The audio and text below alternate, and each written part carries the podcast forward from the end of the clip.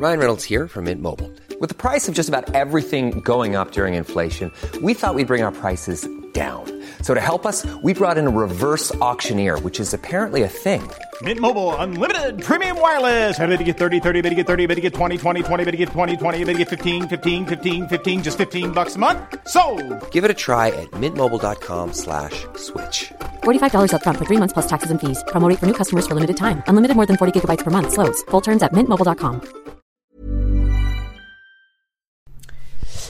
Les amis, bienvenue. J'espère que vous allez tous très bien, très très content de vous retrouver pour cette nouvelle vidéo dans un cadre très spécial. Je vais pas m'éterniser là-dessus, je vous raconterai en fin de vidéo parce que parce que le football ne dort jamais, même dans les moments de déplacement, de voyage, il se passe des trucs et il va se passer pas mal de choses cet été, notamment du côté du Paris Saint-Germain. Mais là, aux dernières informations, j'ai vu Fabrizio Romano en parler, l'équipe a relayé. Manuel Ugarte, Ugarte, l'Uruguayen, le milieu de terrain uruguayen de 22 ans, devrait s'engager, devrait signer au Paris Saint-Germain. Alors, on verra si ça se fait. Je pense avec tout ce qui sort, ça doit être du 80-90%, un truc comme ça. Mais je vous propose de euh, simplement revenir un petit peu sur le joueur, vous donner mon avis.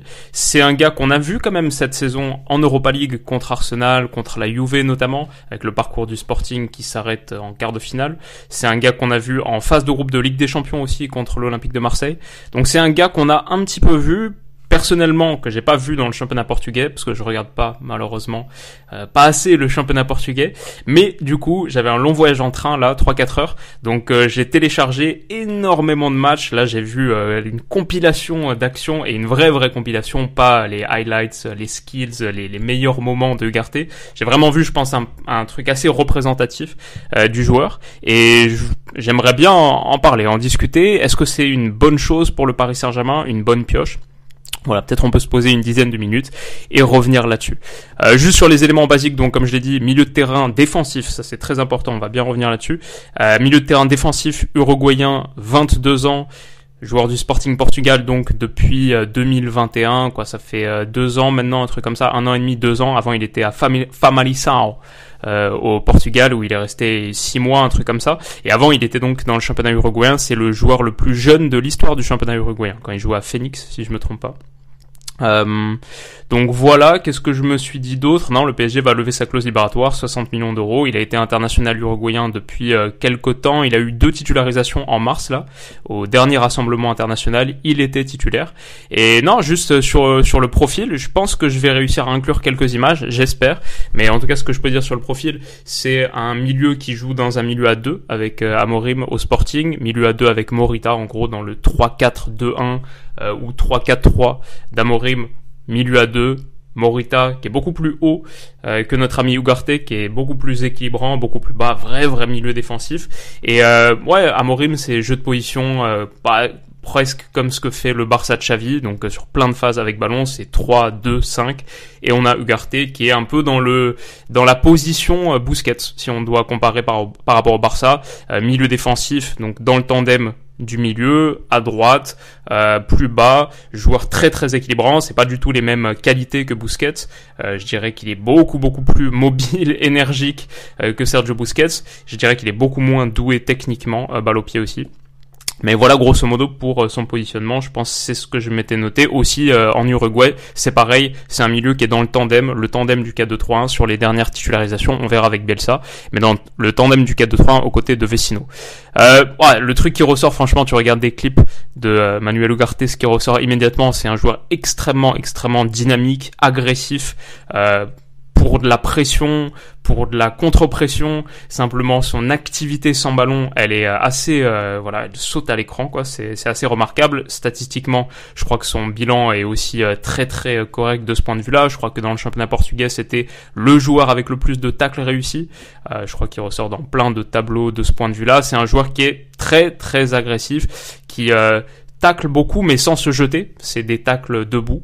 Euh, il est vraiment ce joueur équilibrant, c'est le truc qui va ressortir. Je pense euh, Ugarte avec ballon, franchement, moi je me suis regardé quasiment 1h, 1h30 de clips de euh, avec ballon, c'est passe, franchement, c'est si t'es un peu fatigué, tu t'endors vite parce que c'est très très neutre. Euh, le jeu avec ballon d'Ugarte, c'est très très neutre, très sécurisant très latérales ou alors des passes vers l'arrière. Il y a quasiment aucune passe qui casse une ligne.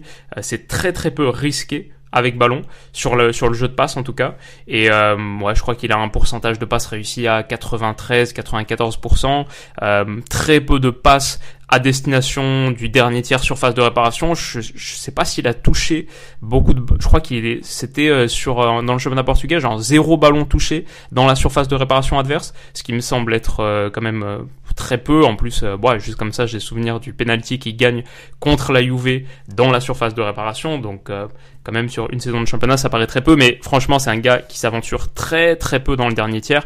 Et il y a même des situations, les moments où par exemple il peut attaquer le dernier tiers avec une récupération et euh, bah, je trouve qu'il prend le mauvais choix, euh, mauvaise décision, pas la bonne passe, mais en plus il déclenche longue distance, ce qui me paraît être euh, une très très mauvaise prise de décision sur le tir, mais aussi je pense quelque part c'est une décision un peu de joueur équilibrant. Le mec il a toujours cette question d'équilibre dans sa tête, c'est cette, cette frappe là extérieure de surface, la réalité elle est moins dangereuse qu'une passe qui pourrait se faire intercepter et après on souffrirait, on encaisserait un contre derrière. Je pense que c'est un gars qui est vraiment euh, dans son rôle dans ce sporting là, obnubilé par équilibré, équilibré au maximum. Parfois, sur certaines situations, il est le joueur le plus bas, bon pas du 11 parce qu'il y a quand même le gardien, mais le joueur le plus bas des 10 joueurs de champ. Sur des situations où le Sporting doit rattraper un, écart d'un but, euh, où les centraux montent, c'est lui le gars qui reste le plus derrière. Je pense pareil sur les corners défensifs, j'ai pas vu beaucoup d'actions sur les corners du Sporting, quel est son positionnement, je pense que ça doit être le joueur le plus bas.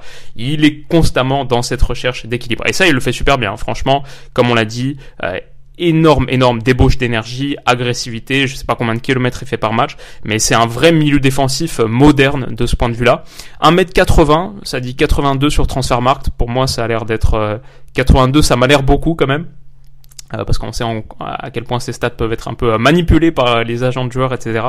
Mais ouais, je dirais, c'est pas un petit petit joueur, c'est pas un grand joueur non plus. Il est pas impressionnant sur les duels aériens, mais vraiment ratissage, debout, euh, mobilité, vraiment la, petite euh, pieuvre quoi. Niveau qualité technique, je pense que c'est pas hyper impressionnant, mais il a deux trois trucs quand même dans son répertoire pour se sortir de la pression. Et c'est ça aussi qui en fait, je trouve, un vrai milieu défensif.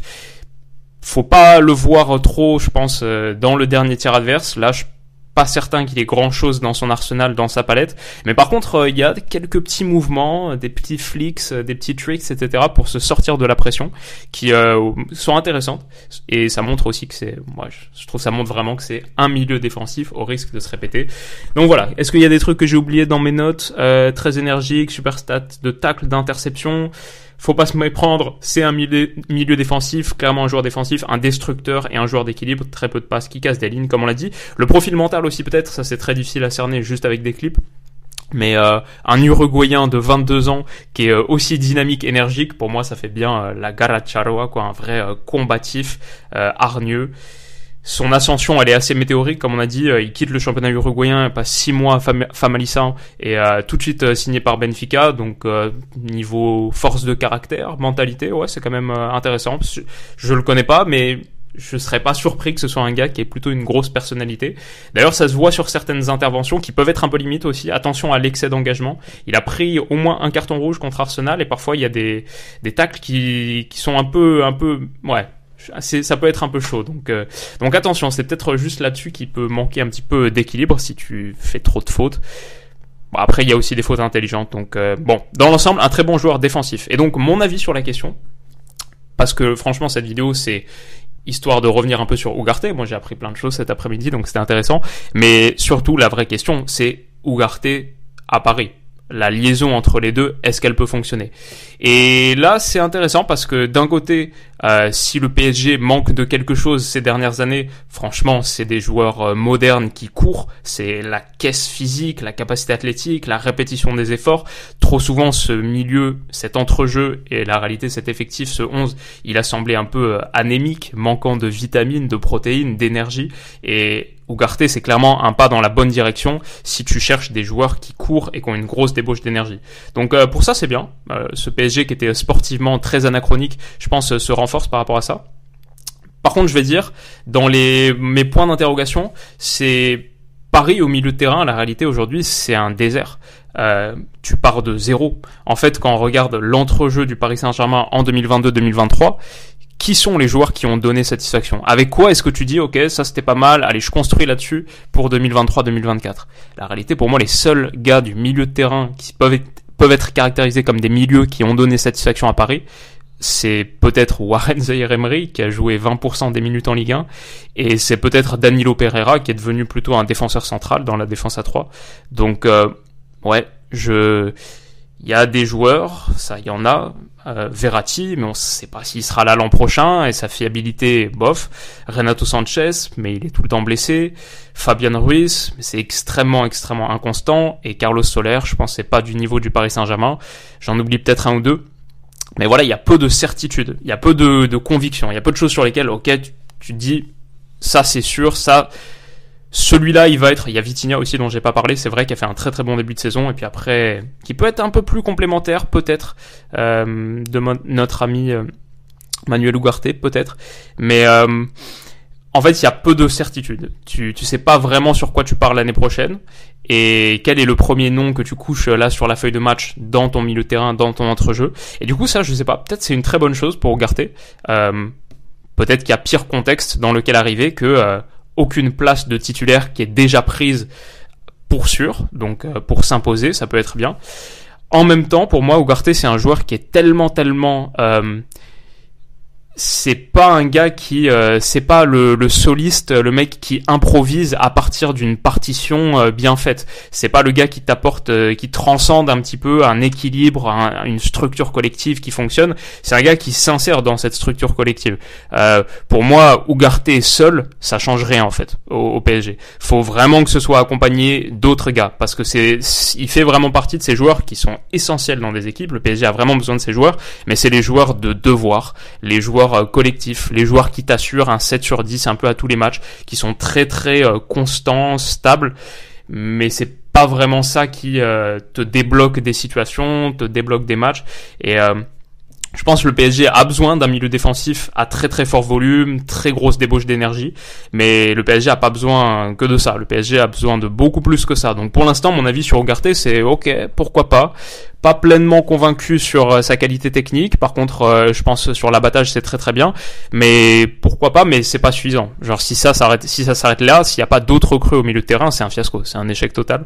Donc euh, donc voilà, qu'est-ce que j'ai dit euh, Encore plus important d'avoir un contexte de jeu fort pour un joueur comme Ugarte, qui est pas un joueur de rupture, qui est pas un joueur de différence, un gars qui improvise. C'est un joueur équilibrant, donc faut que l'idée de jeu, elle soit très claire. Euh, et sinon, il va juste courir dans le vide et être en souffrance techniquement. Et à la réalité, aujourd'hui, tu arrives au Paris Saint-Germain, il n'y a aucune structure, il n'y a aucune base. C'est pas comme dans certains clubs où t'arrives, ok, euh, j'observe, Ok, je reçois la notice, je déballe la notice. Ok, c'est comme ça qu'on joue dans ce milieu terrain. Je vais voir les tuteurs, les mecs qui sont là depuis un moment, Kroos, Modric, Gundogan, Rodri.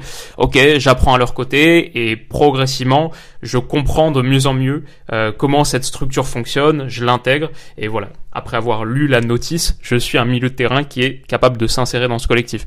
Ça, c'est dans certains clubs euh, qui marchent mieux, qui ont plus de structure dans l'entrejeu. Au Paris Saint-Germain, il n'y a pas cette notice, il n'y a pas de référent, il n'y a pas de tuteur. Il faut tout apprendre sur le tas. Et en vrai, il faut créer la nouvelle structure collective du PSG. Donc euh, pour Ugarte, à 22 ans, euh, qui va jouer pour la première fois dans un grand club européen, entre guillemets, parce que euh, je sais pas si le PSG a une plus grande histoire forcément que le Sporting Portugal, mais je veux dire où le niveau d'attente est tellement élevé. Euh, le PSG, c'est un contexte, je pense, difficile dans lequel réussir pour un jeune joueur très vite attendu au tournant médiatiquement, c'est rien à voir par rapport à bon le Sporting, c'est quand même chaud hein, au Portugal. Les trois gros, c'est évidemment sont très attendus, mais euh, mais bon là, évidemment, euh, on a vu euh, certains joueurs du Paris Saint-Germain être en difficulté un peu face à cette ces standards là médiatiques. donc Difficile, euh, difficile de pronostiquer, de se dire ouais forcément ça va bien se passer pour Ugarte. C'est un vrai point d'interrogation. Ça peut bien marcher. Hein. Franchement, ça peut bien marcher, comme on a dit, pour toutes les bonnes choses qu'il apporte. 60 millions, ça me semble beaucoup. Et le truc qui m'inquiète, pour finir là-dessus, ce qui m'inquiète un peu, c'est euh, 60 millions alors que tu connais pas encore ton entraîneur. Si parce que là, je vois beaucoup beaucoup de noms de noms circuler, euh, Mourinho, euh, Luis Enrique Entre autres, je crois que j'en ai vu encore un autre, Xabi Alonso tout à l'heure. Je vois beaucoup de noms circuler. Et si ce choix, il n'a pas encore été arrêté, et que pourtant tu signes un gars, tu recrutes un gars pour 60 millions, euh, ça me semble être euh, pas le bon ordre dans lequel faire les choses. Genre, est-ce que l'entraîneur, il va vraiment vouloir de ce gars que t'as pris pour 60 millions? Et du coup, vu que c'est Campos, vu que Ugarte, il est détenu par Gestifoot, euh, l'agence de Georges Mendes, ça me fait un peu peur. Est-ce que c'est un deal qui est 100% du sportif ou est-ce qu'il y a autre chose là-dedans? Donc c'est ça, ça peut être un motif d'inquiétude, mais bon, j'ai pas envie de juger trop vite. À voir. Ce qui est certain, c'est qu'un gars destructeur et équilibrant comme Ugarte, on va finir là-dessus, pour que ce soit une réussite, il faut que ce soit accompagné par d'autres crues, des gars. Pour associer un destructeur comme ça, il faut des gars créateurs. Euh, je sais pas si c'est pour le mettre forcément à côté dans le tandem de l'entrejeu, mais quand j'entends parler de euh, Seko Fofana, de Bernardo Silva, ouais, pourquoi pas. Cet entrejeu, il va avoir besoin de plus qu'un destructeur à la Ugarte. Même si ouais, c'est peut-être euh, peut-être un pas dans la bonne direction. Euh, la réalité c'est que mon avis à la fin c'est que j'ai pas encore d'avis. J'attends de voir sur la suite du mercato. On est que le 25 mai, hein, tranquille. Euh, Paris s'y prend euh, s'y prend avec un peu d'avance. Mais voilà, grosso modo, ce que j'avais à dire là-dessus. J'espère que l'enregistrement a marché. C'est un, un, un type euh, de d'enregistrement un peu spécial. Si je suis ici donc, je suis euh, dans un hôtel à Paris, c'est parce que demain, je sais pas si l'information est encore sortie. Bon, tant pis, je la préempte. Émission. Euh, non, allez, je vais pas le dire quand même. Mais émission euh, demain soir qui exige ma présence à Paris et rencontre d'un gars que j'ai jamais vu en vrai, qui va être très très cool et vous aurez sans doute quelques infos là-dessus bientôt. Les amis, voilà ce qu'il y avait à dire dans l'ensemble. Je pense que j'ai oublié deux trois trucs, mais mais voilà, en gros c'est ça, je voulais rebondir assez vite sur le truc, et j'espère que ce, cette vidéo un peu plus euh, improvisée comme ça vous aura plu. Rendez-vous très vite pour la suite, prenez soin de vous, et on se dit à bientôt, bisous.